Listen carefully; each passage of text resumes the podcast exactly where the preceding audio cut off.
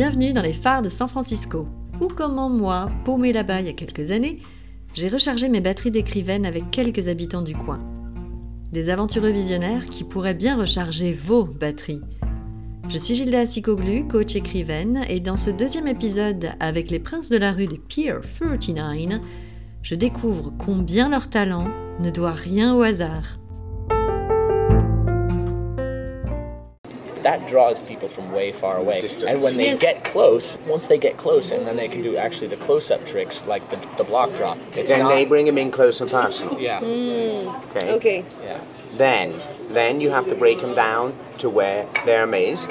Then you have to break them down to where they want to pay you. That's the hardest thing to figure out. Yes.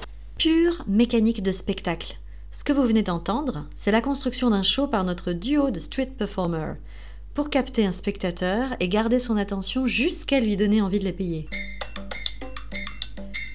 La face cachée de leur iceberg, c'est l'histoire d'un Anglais qui voulait vivre en parcourant le monde et qui l'a fait. L'Anglais a embarqué sa femme dans l'aventure et leurs enfants sont nés durant leur voyage.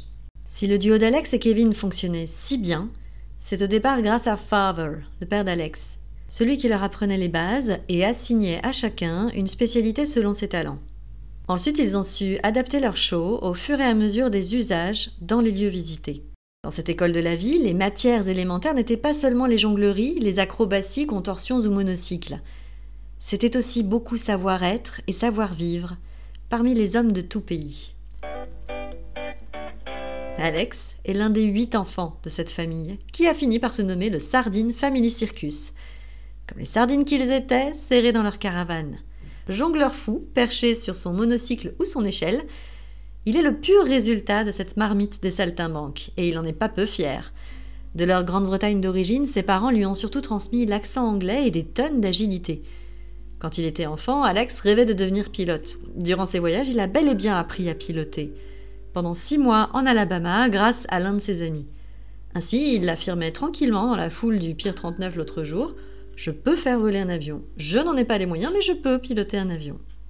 Il avait bourlingué avec sa famille depuis les années 80, parcourant toute l'Europe et au-delà, dans près de 38 pays, ou 39. En fait, il ne savait plus le compte quand il me l'expliquait dans la foule du Pier 39, mais ce n'était pas l'important à ses yeux. Malgré ses yeux d'un bleu vert clair, ses cheveux blonds, ce phénomène de scène n'avait pas vraiment une gueule d'ange. Quand il faisait semblant de perdre l'équilibre plus d'une fois en rythmant l'effort de ses vannes qui fusent, ben, on avait plus l'impression d'avoir un pro du stand-up en face de nous qu'un acrobate. Sur son visage, le soleil et les clowneries avaient laissé leur marque. À l'écouter, je voyais aussi quelqu'un qui ne perd jamais le nord. C'est précisément ce qu'il veut et où il va. Pas étonnant qu'il ait si bien géré ses réponses dans l'interview tout terrain. Ce qui crevait les yeux aussi, c'était son côté brut et assumé, même dans ce restaurant tranquille pour les interroger plus à l'aise.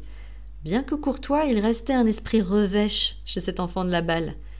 Souple et tendu à la fois, Alex avait une façon intense de garder l'équilibre. Au milieu des voyages, sa famille savait lier des amitiés parfois aussi solides que les liens du sang, et c'est de là que vient Kevin Armour. Malgré sa mâchoire carrée et sa spécialité de Monsieur Muscle, ce brun aux cheveux courts se montre plutôt doux comparé à Alex. Lui venait du Massachusetts. Depuis ses 5 ans, il s'y entraînait pour devenir un gymnaste olympique. Son rêve de gamin. Mais entre les déceptions en compétition et les transformations physiques de l'adolescence, le rêve devenait amer.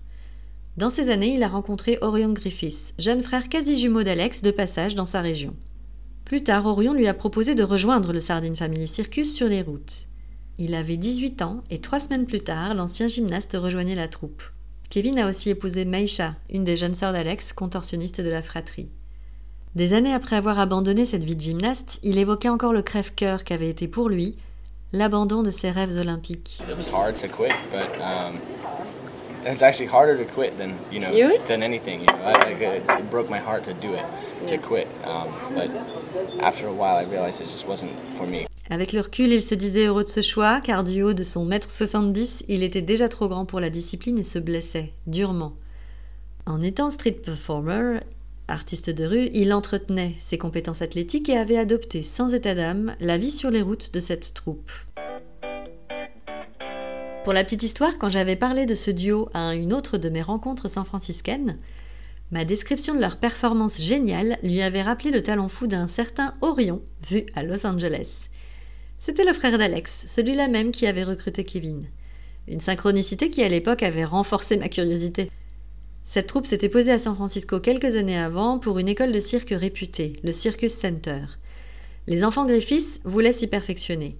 Malheureusement, la gestion de l'école s'est avérée louche, elle a licencié certains des meilleurs professeurs, et la famille l'a quitté pour suivre l'un d'eux.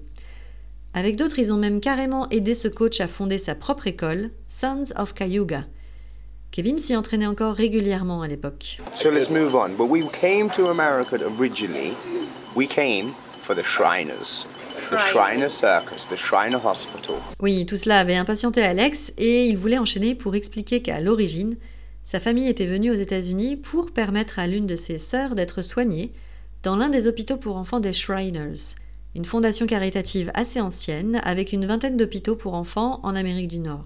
En retour, la troupe devait participer au spectacle du cirque de cette structure qui servait à lever les fonds de ses actions.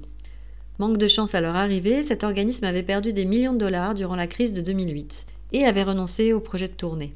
La sœur d'Alex fut soignée, mais sa famille avait dû assurer seule les spectacles à travers tous les États-Unis pendant près de 4 ans pour équilibrer les comptes.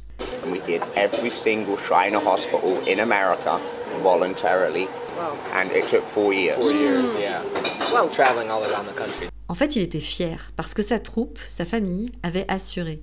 Le résultat, c'est qu'avant cette pause à San Francisco, ils avaient sillonné les États-Unis en tous sens plus d'une fois pendant des années. Alex était donc catégorique quand il expliquait que selon lui, San Francisco est l'un des lieux les plus difficiles où travailler. For your paper, this is the hardest, one of the hardest spots in America to work. Why?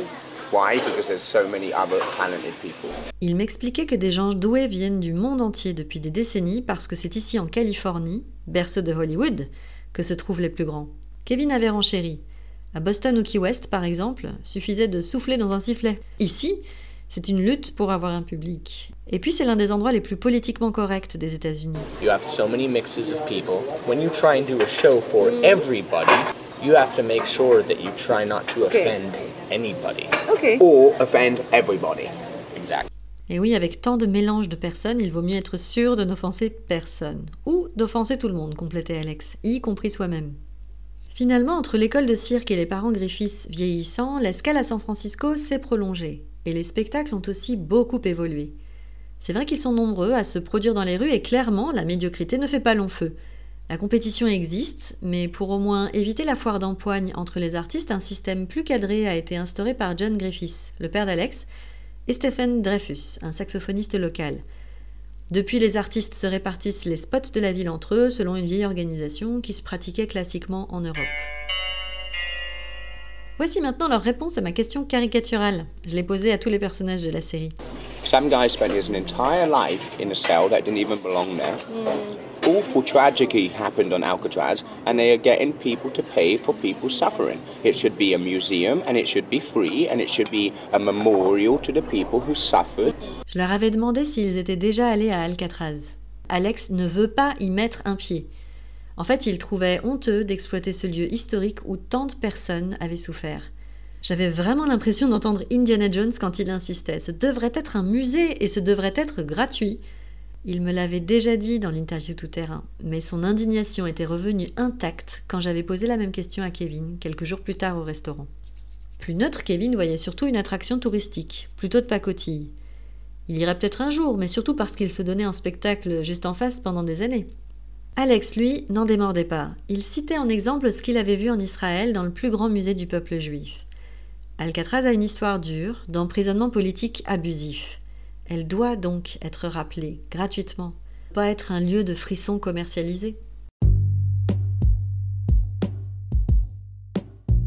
Quant à San Francisco, la ville les rend unanimes. C'est une cité où chacun vient pour devenir ce qu'il a envie d'être, sans aucune restriction. Ils aiment son originalité sans cesse renouvelée, quand chaque coin de rue réserve l'inattendu. Il me parle de l'inflation affolante de l'immobilier dès les origines du développement de la ville et qui explique la petitesse des parcelles et les maisons étroites. Et malgré tout, un véritable poumon vert géant avait été aménagé en plein cœur de la ville avec le Golden Gate Park. Quant à ce qu'il déteste le plus ici, la question les fait cogiter un moment. Kevin ne trouve rien à reprocher, même s'il finira par signaler combien la ville est devenue chère en l'espace de deux ans. Ce n'était pas le cas à leur arrivée, et le coupable c'est le boom tech, dont tout le monde m'aura expliqué les méfaits comme vous le verrez. Alex aussi considère que rien de mal ne leur avait été fait ici, contrairement à un pays comme la France par exemple, où il a eu beaucoup de difficultés avec la police. En y réfléchissant, il trouve tout de même une forte critique qu'il veut formuler de façon solennelle, pour mon papier comme il disait, mais qui concernait plutôt la Californie en général. À cause du mouvement hippie, en fait, il existe une loi californienne qui interdit de dormir dans son véhicule, même si c'est une caravane. Cela pénalise lourdement quelqu'un comme lui qui est né et a toujours vécu sur les routes. Il a dû adapter son mode de vie mais reste persuadé que ce genre d'interdiction serait condamné si le débat était porté en justice. Bon, ce qu'ils aiment le plus ici, là, Kevin évoque pêle-mêle la nourriture, les vues, les activités de plein air, toutes les activités culturelles à disposition, partout. Alex est moins porté sur la nourriture après avoir vu l'obésité des Américains, sauf à San Francisco. Et donc il désigne autre chose, ce qui me surprend un peu. If there is any place, any place that I've noticed in this whole America where racism and shittiness has been pushed out, is here. Yeah, I agree with that. It just is. S'il y a un lieu dans tous les États-Unis où le racisme et autres mentalités nauséabondes ont été éteints, c'est ici. Kevin est d'accord. Plus tard, j'apprendrai que les choses sont moins idéales qu'il n'y paraissait, mais pour Alex, comparé à tout ce qu'il avait vu ailleurs, cette avancée-là lui inspirait déjà un sérieux respect. Comment, rien qu'en étant sur les routes et dans tant de pays différents, il réussissait à comprendre les lieux? Comment ils s'y font une place pour emporter l'adhésion d'un public qui ne les connaît pas, qui ne les attend même pas? L'ingrédient spécial de ce talent-là, je vous en parle dans le prochain épisode, où il sera question d'un autre genre d'alphabet. À suivre